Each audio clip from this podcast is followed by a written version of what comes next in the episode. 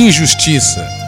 A Isaac dei Jacó, e Esaú, a Esaú dei em possessão o Monte Seir, mas Jacó e seus filhos desceram para o Egito. Josué 24, versículo 4.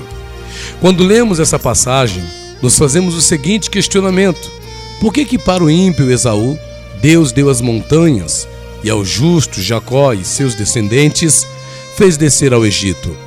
Levando em conta que as montanhas representam uma situação de vantagem e de melhores condições de vida, e que o Egito representa opressão, escravidão e uma condição de vida extremamente difícil, não teria sido correto mandar Esaú para o Egito e dar as montanhas para Jacó?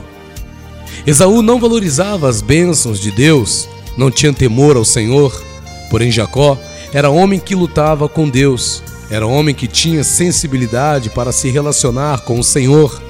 Sendo assim, sem compreender os planos do Senhor, essa passagem narra uma verdadeira injustiça para quem não compreende os seus planos. Porém, quando analisamos o que de fato vai acontecer, vemos que para Jacó foi muito melhor ter descido ao Egito do que ter ido logo para as montanhas, pois foi graças a terem descido ao Egito que Jacó e seus descendentes foram prosperados e se tornaram uma das nações mais fortes e temidas da terra. Quanto a Esaú, mesmo tendo recebido as montanhas, foi exterminado para sempre, pois as montanhas não o livraram dos juízos do Senhor.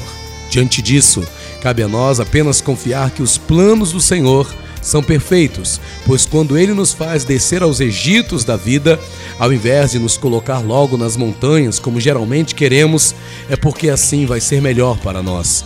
E ainda que isso possa parecer desvantagem, diante das aparentes vantagens dadas a Esaú no tempo certo, veremos que foi muito melhor descer ao Egito do que subir logo para as montanhas.